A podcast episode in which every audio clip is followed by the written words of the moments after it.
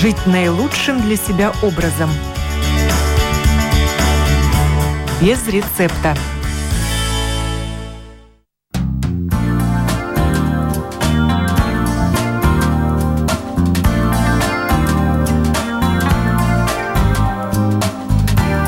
Здравствуйте, с вами Марина Талапина. Это программа «Без рецепта». И у нас в гостях психолог Наталья Зацепина. Здравствуйте. Здравствуйте.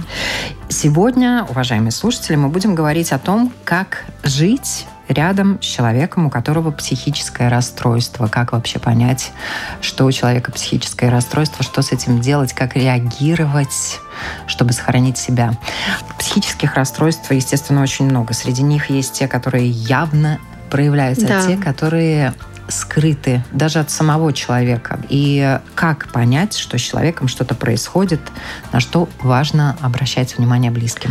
Ну, для начала я хочу отметить, что область психических расстройств лежит э, в компетенции психиатра. То есть я как э, психолог и психотерапевт не могу ставить диагнозы.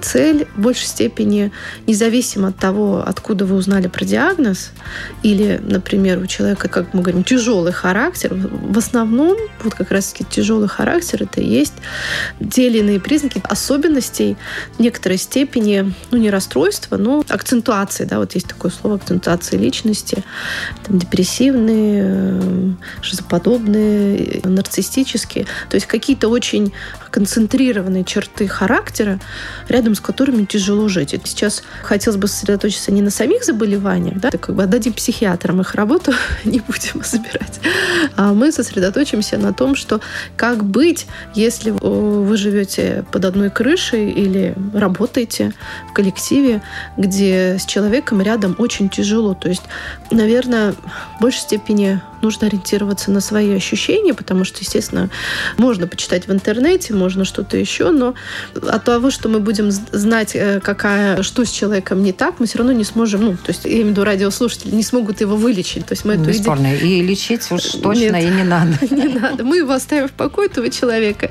и сосредоточимся на том, как э, жить, работать и выдерживать у человека, с которым тяжело. В основном по практике я вижу, что чаще всего встречаются расстройства личности, то есть тяжелый характер рядом с людьми, которыми жизнь кажется очень сложной, то есть это переживание тяжести или тревоги, которые все время накатывают рядом с этим человеком. Мы знаем, например, не стой рядом с тем человеком, у которого паника, а паника передается. Ну вот тут тоже. То есть если вы находитесь рядом с человеком, и у вас раз за разом одни и те же четкие ощущения, которые вам не свойственны, то значит у человека такая большая бурная психодинамика, он с ней не справляется, и когда вы находитесь с этим человеком, вы попадаете в радиус действий.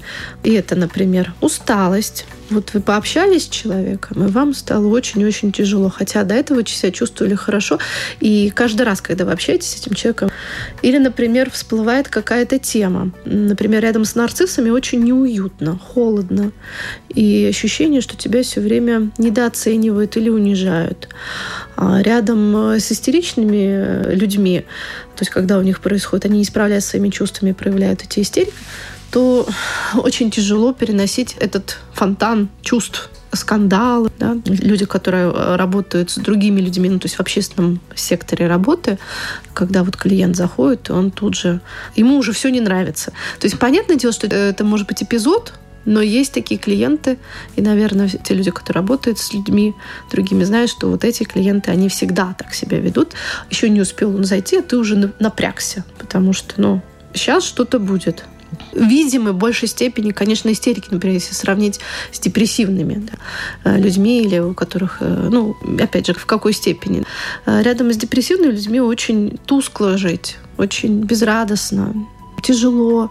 Но по работе в основном все видят тех истерики очень яркие и нарциссы, да, то есть те люди, которые, ну, нарциссическое, истерическое у них вот оно такое ощутимое. Мне кажется, еще есть все-таки вот эти вот э, социальные маски, которые люди на работу, скорее всего, одевают. И э, в самом таком ярком проявлении своем человек ведет себя с самыми-самыми близкими, с которыми он живет. Да. да. И то, что он может не показывать на работе, он может себя контролировать, контролировать быть очень приятным в общении, приходить домой и отрываться или нарываться, или искать изъянов во всем для того, чтобы каким-то образом, я не знаю, что-то компенсировать. Да, совершенно верно. Получается, что есть какие-то части, которые в человеке, ну, слово поломано неприменимо, ну, скажем, таким образом устроено, что они реагируют на напряжение определенным характером, да, характером вот этих реакций. И совершенно правы, что действительно социальные роли, они все-таки создают рамки, и многие сдерживаются. Поэтому самые беззащитные в этом смысле старики и дети. Самые близкие, которые не могут ответить, либо подчиненные. То есть человек может общаться с равными и с высшими очень сдержанно, а потом приходить и отрываться. Да. Да. И вот тут, конечно, людям, которые рядом, есть над чем задуматься. И в первую очередь, наверное, как защитить себя. И если это очень близкий человек, то как ему и чем можно помочь? Да, ну, Тут надо понимать, что еще раз мы не претендуем на то, чтобы вылечить. То есть ничего нет такого, чтобы вы могли сделать с этим человеком, чтобы у него все это прошло. Вот если принять этот факт, не надо. Но что-то всегда можно сделать. То есть это одна вот сторона желания спасти, а вторая сторона, ну, упасть духом и сказать, ну, что тут да. сделаешь, тут ничего нельзя сделать. Ну, и есть еще вариант спасаться самому, да?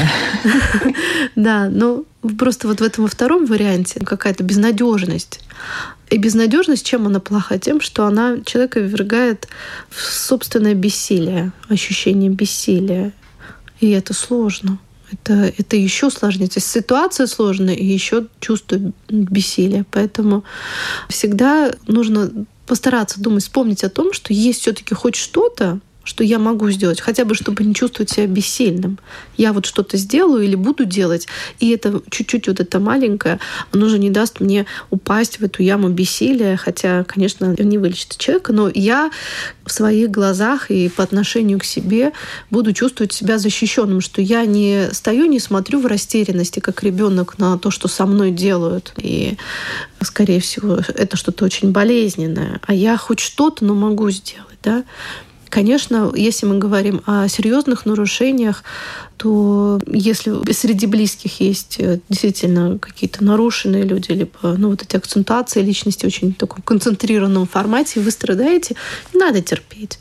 Надо идти к специалисту и работать над темами, как это все выдерживать, потому что хотя бы, чтобы выслушали, хотя бы чтобы поддержали, посочувствовали. И это на самом деле дает силы. То есть выговориться кому-то, человеку, который на самом деле посочувствует и поддержит словом. Это то, что каждый может для себя сделать. Да, или найти, если это не специалист, то какого-то близкого друга, приятеля, не знаю, коллега, с кем можно было бы это показать и не стараться скрывать, ну, то есть как-то амортизировать эту ситуацию, рассказать кому как есть, честно. И вот эта честность в своих чувствах и быть этим неприятным чувством рядом вот с таким близким, это очень уже большая помощь и поддержка.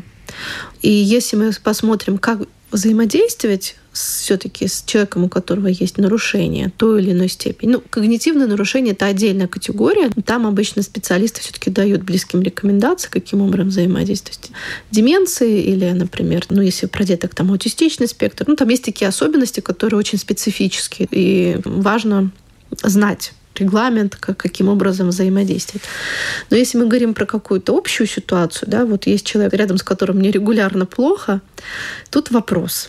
Нужно задать себе, это про меня или это про человека? То есть если, например, это там коллега или начальник, или, ну хорошо, член семьи, и вы знаете, что именно эти чувства, которые он делает, ну, например, действительно там супер скандалит, он скандалит не только с вами, а с другими, то это про него.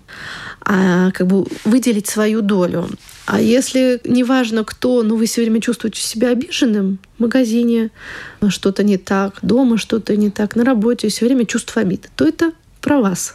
И с этим надо идти к специалисту. То есть, и сейчас мы поговорим именно про ту ситуацию, когда о нем. Вы понимаете, что человек у него есть сложность, это или пограничная личность, или личностное расстройство. И, значит, вот с этим человеком вам приходится жить под одной крышей или работать. Что я могу для себя сделать? В первую очередь надо понять, что рядом с такими людьми мы только выдерживаем. То есть э, Мы не радуемся, условно, да, жизни, мы не радуемся общению с этим человеком. Мы вынуждены по каким-то причинам находиться рядом, и нам приходится все время брать себя в руки, мобилизоваться, чтобы выдержать какой-то натиск. Мы условно не можем расслабиться. Да, то есть выдерживание – это то, куда уходят наши силы, и тут вопрос, как я эти силы свои восстанавливаю. То есть если, например, тяжелый день на работе или дома, то я, например, могу пройтись, что-то для себя сделать такое, где я восстановлюсь. То есть чем больше я трачу сил, тем больше я должна себе это компенсировать, чтобы не загнать себя в, в ту ситуацию, когда буду обессилен.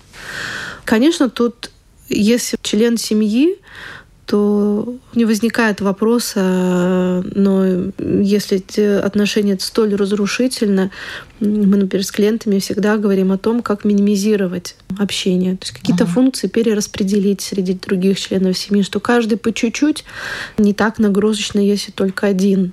А надо вообще признаваться человеку в своих э, эмоциях, разговаривать с ним. Ты знаешь, ты доводишь нас до белого коленя. и попытаться с ним как-то поговорить, э, чтобы он, может быть, обратился к специалисту и поработал со своей вот этой Надо вот пробовать, проблемой. да. Надо пробовать. Не всегда это возможно. Например, пожилые люди или, скажем, еще не пожилые, но уже в возрасте, им трудно понять, что можно пойти к кому-то и говорить о проблемах. Они этой проблемы не ощущают. Ведь проблема именно личностного расстройства заключается в том, что человек не понимает, э, что у него что-то не так он обычно обвиняет других или там ищет какие-то другие причины, но это самому ему не приносит такого дискомфорта. Он внутри тоже страдает, но и очень сильно, иначе бы не подвергал страданию других.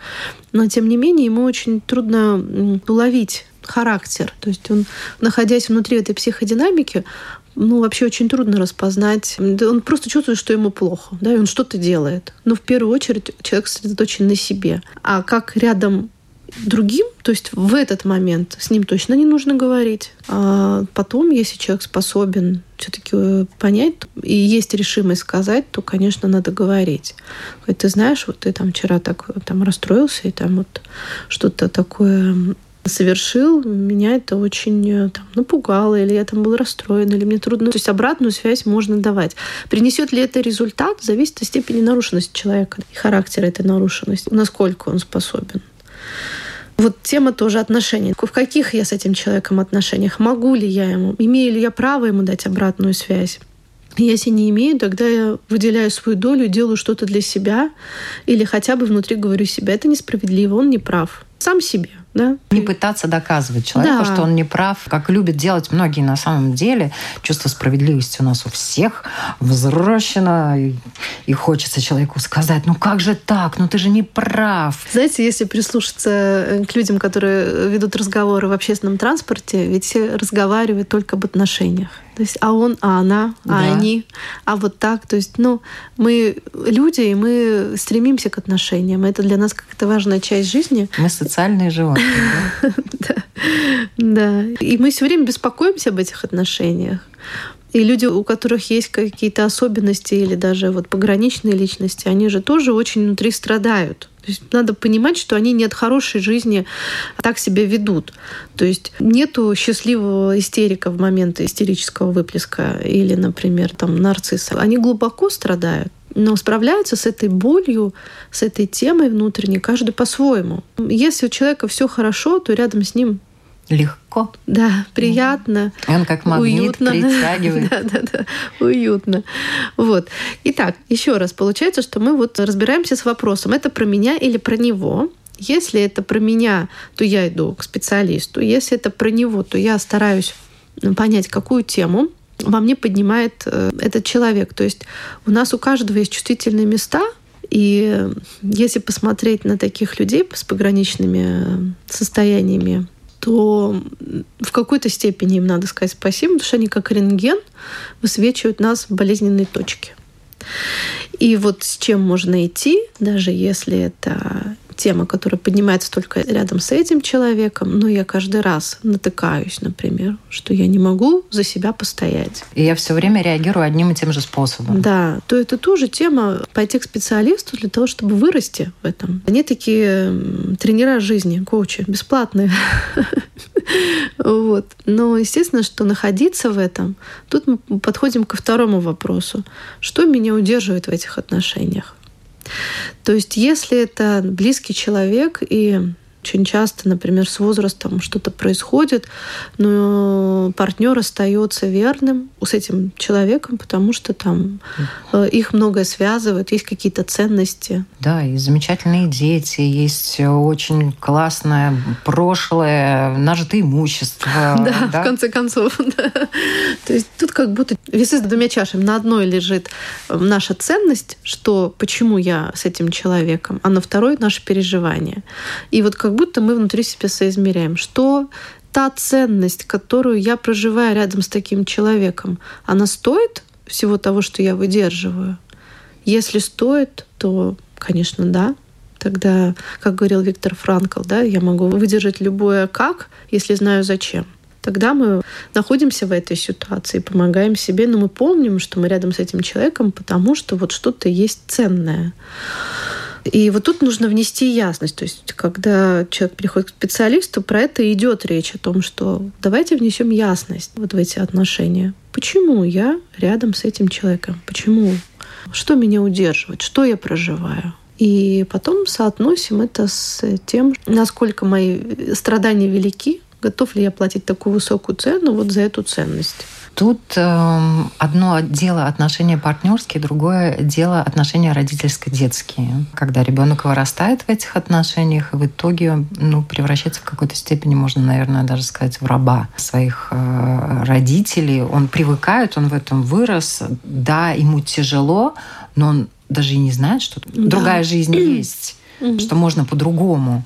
Он даже об этом просто не знает. И тут э, как ну, быть? На самом деле, вот ситуация, когда есть партнер или начальник, да, у нас все-таки есть какой-то в большей степени выбор совершенно правы, что если ребенок растет с детства с ситуации, где у одного из родителей личностное нарушение, то чаще всего, практически всегда, ребенок также нарушается. Но не обязательно же есть такое психологическое понятие, как шизоподобная мама, да, то есть вот в отношении шизофрении, в анамнезе, если человек болеет шизофренией, то есть, ну да, там генетический фактор, но также и фактор воспитания.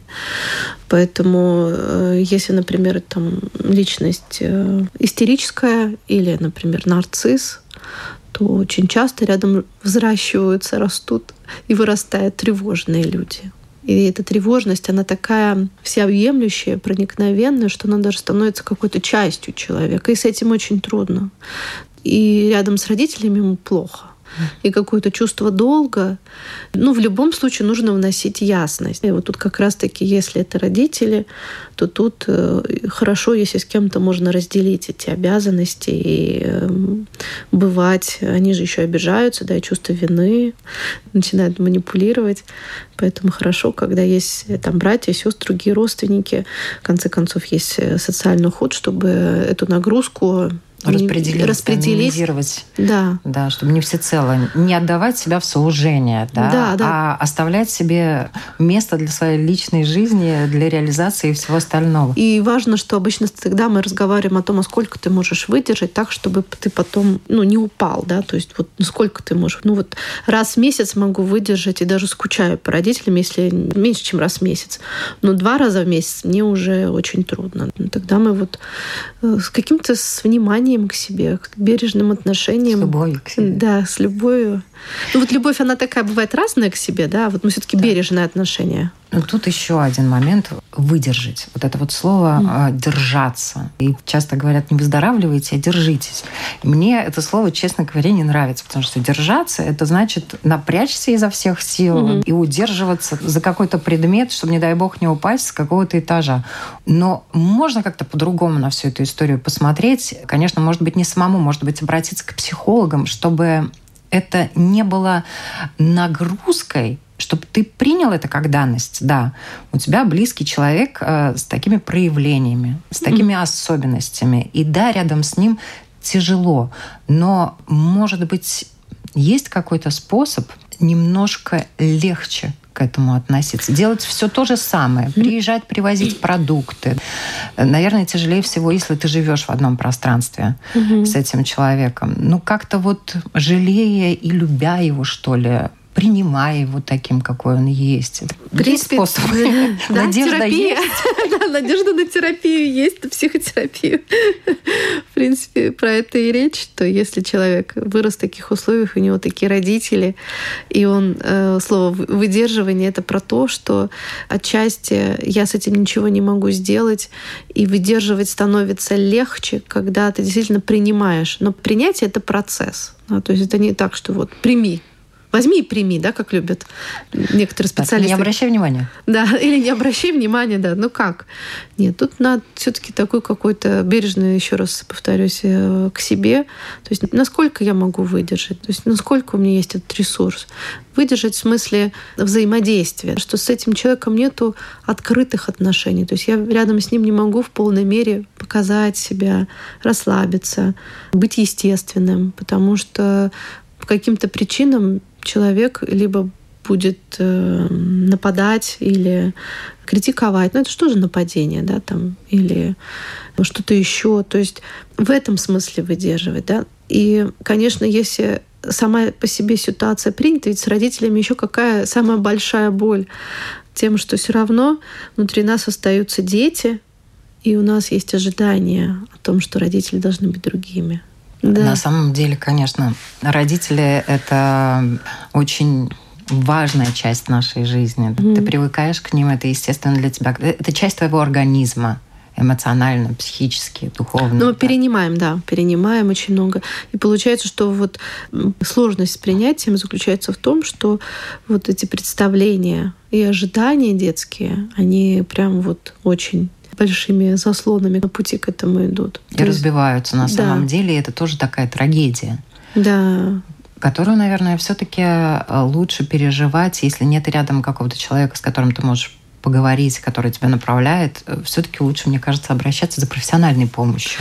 Ну, да, по крайней мере, э, профессиональная помощь с этой темой работает, да, то есть и она не такая быстрая, да, то есть надо понять, чтобы поработать своими ожиданиями и чтобы запустить процесс принятия, ну, у человека должен быть ресурс, он должен к этой теме подойти, созреть. На это очень достаточно много времени уходит, чтобы сколько? его укрепить. Вот хочется спросить, сколько? Принято считать, что там психотерапия ну, от полугода, от год-два а то и больше, да, смотря в каком направлении ваш специалист работает. Но нужно понять, что почему это так долго, что если ребенок находился в этом состоянии э, всю свою жизнь, то по сути надо с ним туда все вернуться, обработать все ситуации эмоциональные, которые с ним случались, быть тем взрослым, надежным рядом, который поможет ему все это пережить, опечалить, оплакать. Это очень такой трудоемкий процесс. Терапия это не, это неприятно, это не об этом. Результат в конце радует. Да? Сам процесс — это болезненный в какой-то степени процесс бережный, но для этого нужно мужество и созреть к тому, что я действительно хочу это поменять. И если человек находится, живя с своими родителями под одной крышей или находясь в таких очень сложных отношениях, то этот процесс еще тормозится тем, что поступают актуальные ситуации. Человеку нужно в актуальных ситуациях помогать обрабатывать чувства. А долги еще, еще есть долги. Еще не вернули, да? Да, еще долги есть, надо еще и там. Два таких параллельных получается. Да. Учиться по-новому общаться и, с другой стороны, понимать вообще, почему да. мы до этого общались так, почему я реагировал на те или иные реакции именно своим таким поведением. Да, то есть получается, что вот у, у детей, выросших э, в ситуации с нарушенными родителями, их нужно, по сути, вырастить до взрослого возраста. Да, и этот процесс очень интересный в том смысле, что там тоже есть свои стадии, возникает момент, когда наступает бунтарский подростковый возраст у взрослого человека, но в процессе. Ну, все это преодолимо, и главное найти специалиста по душе, с которым вот приятно общаться, и какое-то есть совпадение. Не всегда сразу получается найти такого специалиста. Мы все разные, нам нужны разные специалисты. Но тем не менее этот процесс, его можно начать и завершить. Это не что-то такое мистическое. Это вполне да, реально. Бесконечное и да. хроническое. Да, да? да, с этим можно и нужно работать, чтобы вот качество... это главный момент, мне кажется, что у этого процесса работы над собой, сохранения себя, навык научиться общаться с человеком, который доставляет вам проблемы, неприятное общение, научиться с ним общаться, чтобы э, тебя это не расстраивало, а ты принимал. И вот, то есть это реально. Да? да, но тут нужно понять о том, что если, например, это наша тема, то есть внутреннее наше уязвимое место, то даже ходя на терапию, мы всегда будем чувствительны. Да, мы не будем так западать или падать, или обрушиваться даже, да, но мы всегда будем чувствительны. То есть и в зависимости от нашего общего состояния, то есть вот насколько я соблюдаю этот баланс выдерживания и насколько у меня есть силы себя восполнять, настолько я чувствителен к своим чувствительным темам, повторюсь, uh-huh. да.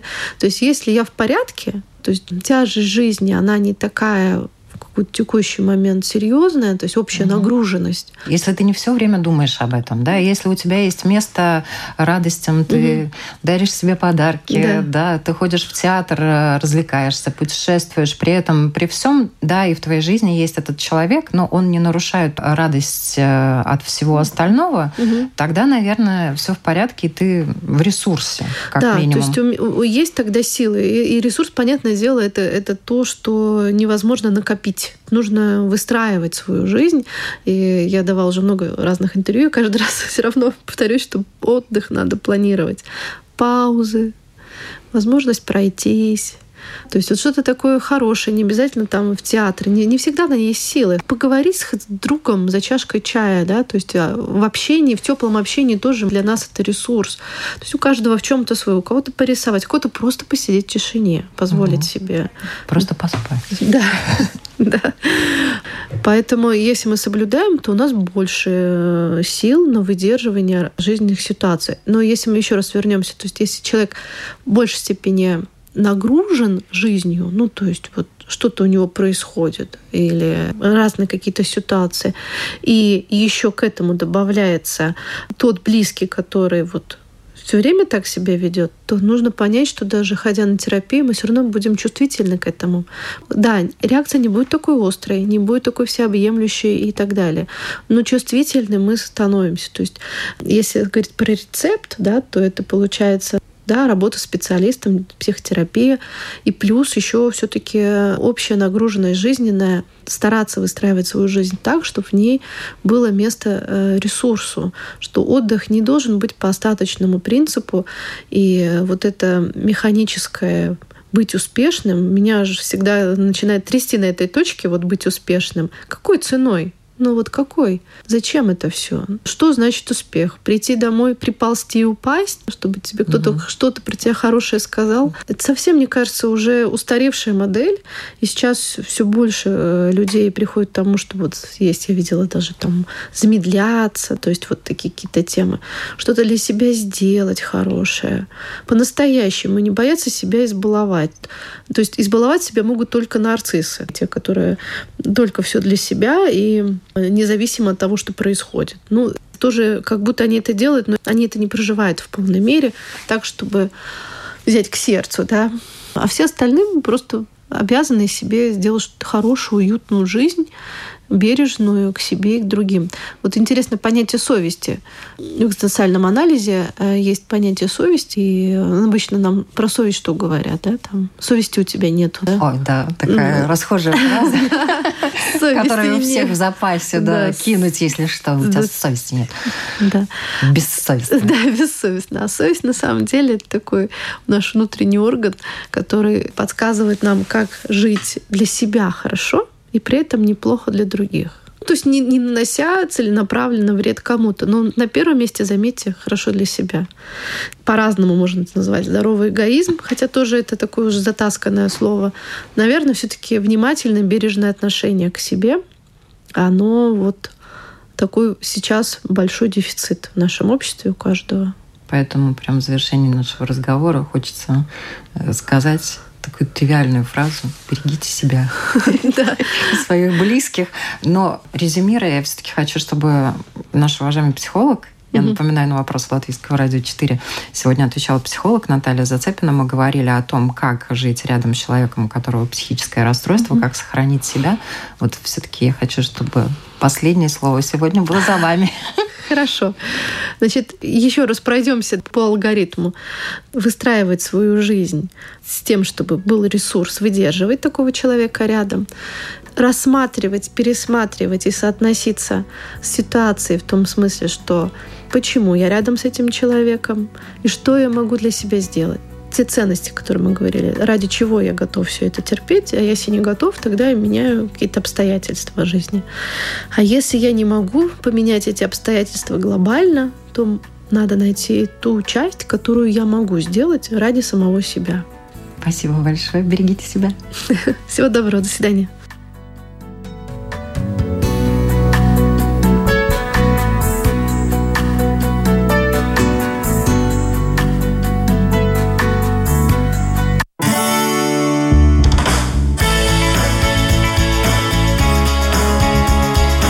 Наилучшим для себя образом. Без рецепта.